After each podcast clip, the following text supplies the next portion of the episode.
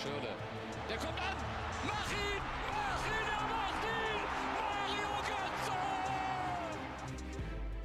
Ancora Messi, ancora Messi, ancora Messi, ancora Messi, gol, gol, gol, gol, gol, gol, gol, gol, gol, gol, gol, gol, gol, gol, gol.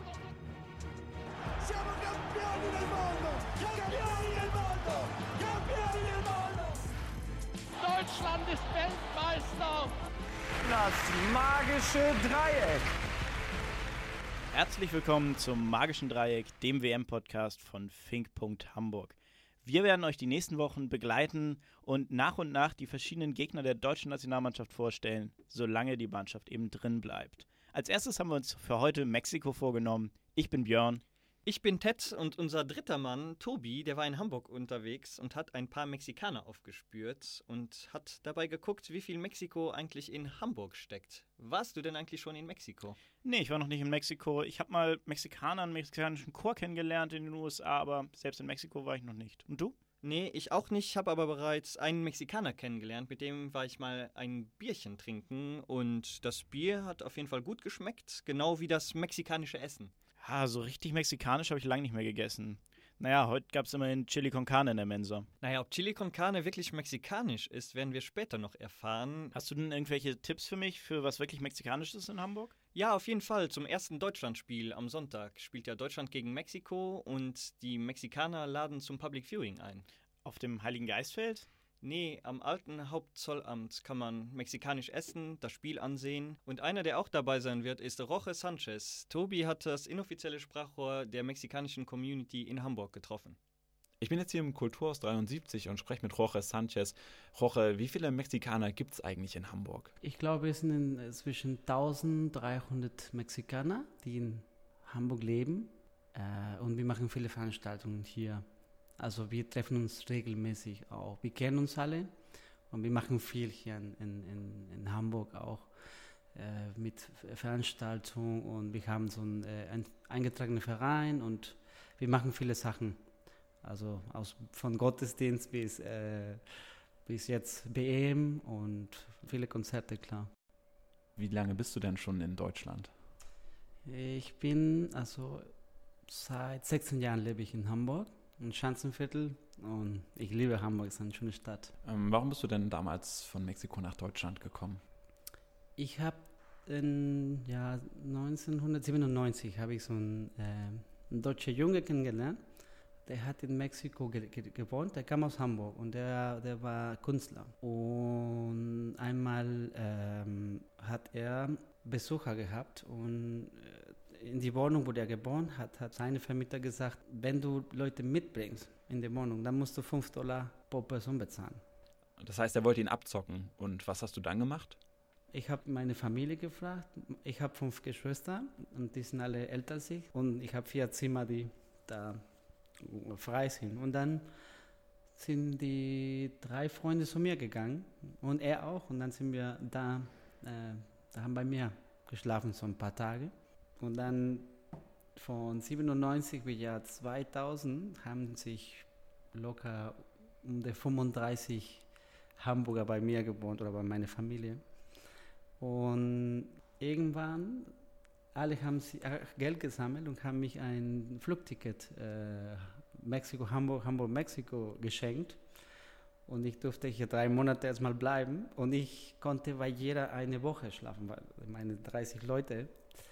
Irgendwann habe ich entschlossen, hierher zu kommen. Und was würdest du sagen, sind so die größten Unterschiede zwischen Deutschland und Mexiko? Pünktlichkeit habe ich auch gelernt. Also jetzt jedes Mal, dass ich nach äh, Mexiko oder dass ich in Mexiko bin, ich, ich bin auch so ein bisschen deutsch geworden in der Zeit, weil so mh, ich, ne, also in Mexiko ist Pünktlichkeit, naja, 15 Minuten später ist Pünktlichkeit, aber es kann auch 40 Minuten werden. In Mexiko ist ja äh, es ist sehr chaotisch, aber dadurch sehr lebendig. Ne? So, wenn das alles so chaotisch ist, auf einmal hast du ein Leben da. So, es, es bewegt sich immer was und es verändert sich viel auch. Und denkst du, dass du nochmal dauerhaft nach Mexiko zurückziehen willst?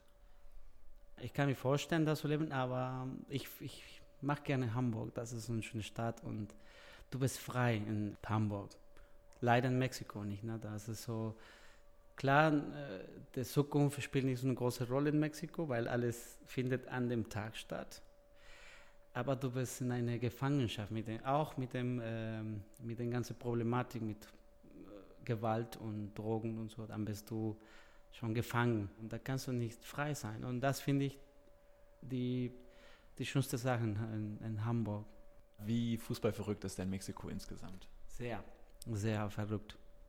Also wenn Mexiko spielt, dann wird alles wie irgendwie so paralysiert. Da bewegt sich nichts. Da gucken, schauen alle Fußball. Sogar die Bundes, also die Ämter machen manchmal die zwei Stunden Pause oder gucken im Amt und er ist sehr, sehr verrückt nach, vom Fußball. Ne? Naja, in den Ämtern wird doch sowieso nicht gearbeitet, oder? Wobei, ja, ich weiß gar nicht, ob man in Deutschland so viel Freizeit hat, nur wegen der WM.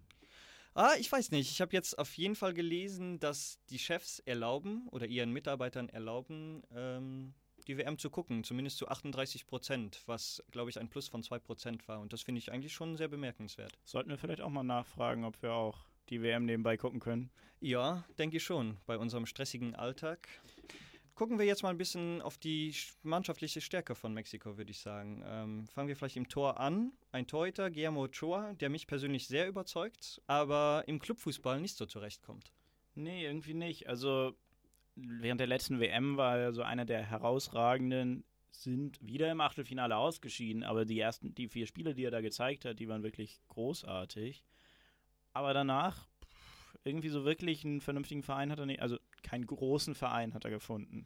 Aber gut, trotzdem denke ich, dass er jetzt bei der WM wieder in seinem Team spielt, in seiner Mannschaft, in seiner Nationalmannschaft und dass er da auf jeden Fall wieder ein sicherer Rückhalt sein wird. Ich glaube auch, dass das Tor überhaupt kein Problem sein wird für Mexiko. Da haben 80 Prozent der anderen Nationen viel, viel größere Sorgen. Das stimmt. Äh, in der Verteidigung, da spielt auch einer in Deutschland und zwar ist das Carlos Salcedo ein starker Spieler, oder? Ja, auf alle Fälle. Man hätte auch gar nicht gedacht, dass tatsächlich in der mexikanischen Mannschaft plötzlich zwei äh, Pokalsieger in Deutschland stehen.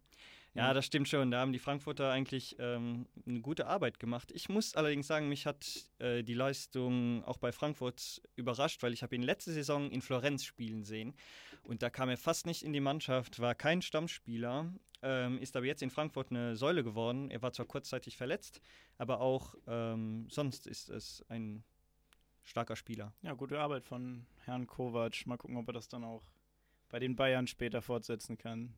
Genau, ansonsten kennt man eigentlich ähm, eher weniger Spieler in der Abwehr. Vielleicht noch herauspicken äh, kann man Miguel Layun. Miguel Layun, so spricht man den richtig aus. Der spielt nämlich bei ähm, Sevilla in Spanien. Ähm, die aber auch eine ziemlich durchwachsene Saison hatten. Ähm, ja.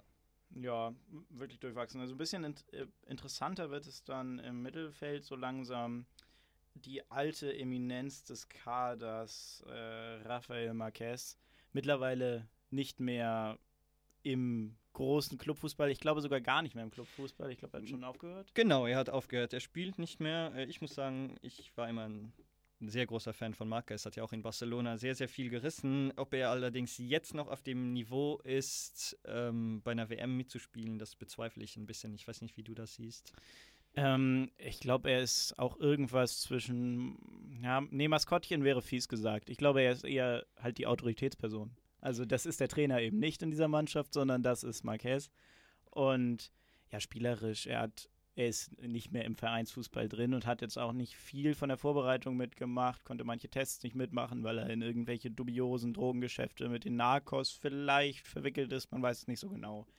Ja, also. er hat den, also das war in Kalifornien, wo er nicht mitgespielt hat, glaube ich. Da ist er zur Sicherheit nicht mitgereist. Genau, ich glaube, was er aber geben kann, ist den jungen Spielern oder der mexikanische Kader ist ja insgesamt sehr, sehr jung. Ich glaube, den kann er ein bisschen Halt geben, ein bisschen Sicherheit geben, ein bisschen zeigen, wie es bei einer WM läuft. Und ich denke, deshalb ist er auch noch ein letztes Mal, schätze ich jetzt mal, ähm, dabei. Ja, und er wird auch, er wird auch spielen dürfen und vielleicht wird er ja auch sein Tor machen und äh. Das wäre sehr schön. Dann weiter im Mittelfeld, ähm, ja, ein Genau, vorhin schon angesprochen. Zwei Frankfurter sind dabei, das eine Salcedo, das andere Marco Fabian. Ein bisschen Verletzungssorgen diese Saison, aber an sich ein sehr starker Spieler, oder? Ja, definitiv ein ziemlich starker Spieler. Ähm, guter Zehner, re recht klassisch. Mal gucken, wie er sich da.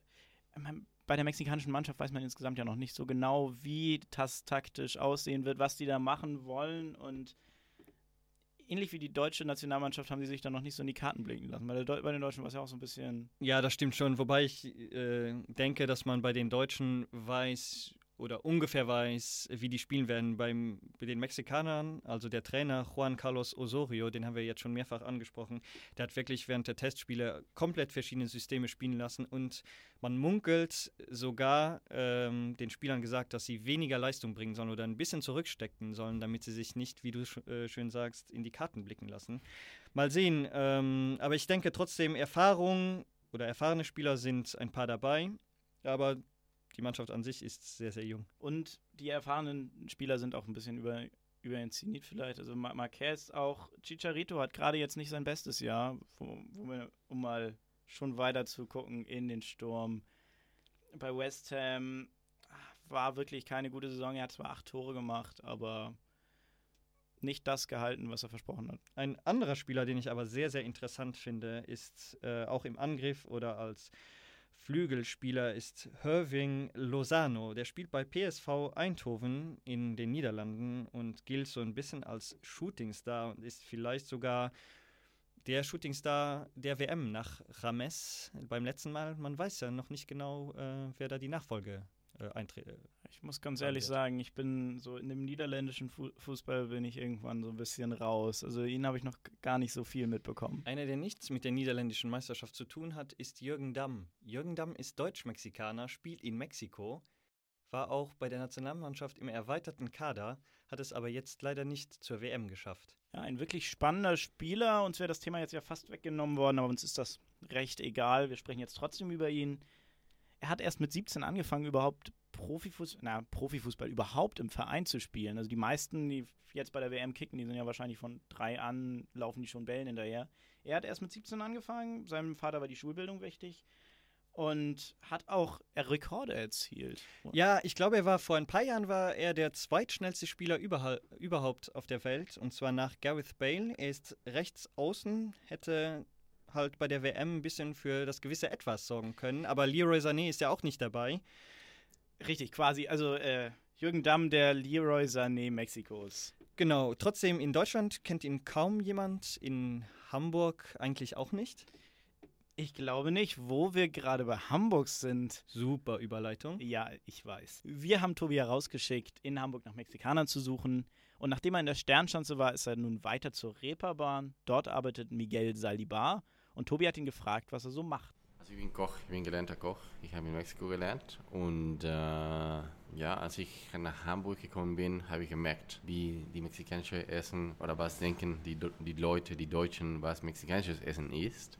Und dann habe hab ich natürlich auch ein bisschen ja, erschrocken, dass alles, was von man von Mexiko weiß, beziehungsweise das Essen ist wirklich Chili con carne, Burritos, Speedy González und Sombreros. No? es ist aber viel mehr als das und deswegen habe ich gedacht, okay, super, dass ich Koch bin und dann werde ich kochen. Äh, was ist denn ein typisches mexikanisches Essen? Es, ja, mexikanisches Essen ist ja wirklich sehr äh, vielfalt, also es ist reich. No? In Mexiko haben wir, es ist ein sehr großes Land, sehr, sehr großes Land und typisch sind viele Sachen. Erstmal, was wir hier machen, sind die typische Snack-Food auf der Straße, die überall in jeder Ecke in Mexiko gibt, und zwar die Tacos. Ein Taco ist die Tortilla, und darauf kommen verschiedene Füllungen, Fleisch, vegetarisch, vegan, no? ganz easy. Und die Tortilla ist für uns Mexikaner wie das Brot, für die Deutschen zum Beispiel. Also wirklich, die äh, muss immer dabei sein. Und wie kommt das mexikanische, das original mexikanische Essen so bei den Hamburgern an? Ja, super gut. super gut, wir sind voll jeden Tag. Und äh, ich glaube, es geht um das Essen natürlich, aber auch die Atmosphäre, die wir versuchen aufzubauen. Der Land heißt Mexiko-Straße und zwar sollte man sollte sich fühlen auf eine Straße Mexikos. No? Und das, das zählt auch schön viel. Das beste Kompliment ist eigentlich, danke für eine Stunde Urlaub irgendwie. In Deutschland gehört ja beim Fußball immer das Bier dazu. Wie ist das in Mexiko? Ja, Bier auch, auf jeden Fall.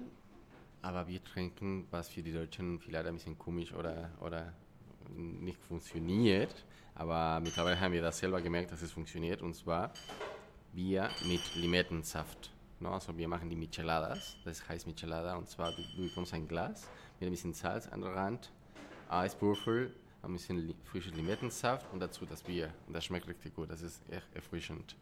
Oder ja, einfach Tequila. Jetzt spielt ja Deutschland gegen Mexiko gleich im ersten Spiel. Wem drückst du denn persönlich die Daumen? Mm, lass mich denken. ja, Mexiko total. Mexiko, Mexiko. Ich bin, ich bin, ich mag gerne Fußball und äh, ich bin, ich bin treu zu unserer Mannschaft, obwohl wir leider zu dieses WM nicht so gut ausgestattet sind, glaube ich, finde ich. Und ja, gegen Deutschland ist natürlich sehr schwierig, ne, das erste Spiel zu haben, aber ich glaube, Deutschland ist für mich einer der Favoriten, nochmal. Und ja, ich hoffe, es, es wird nicht so schlecht. Und was denkst du, wie weit kann Mexiko kommen? Ui. ich sag mal so, ihr habt Müller und wir haben die Tacos. Ne?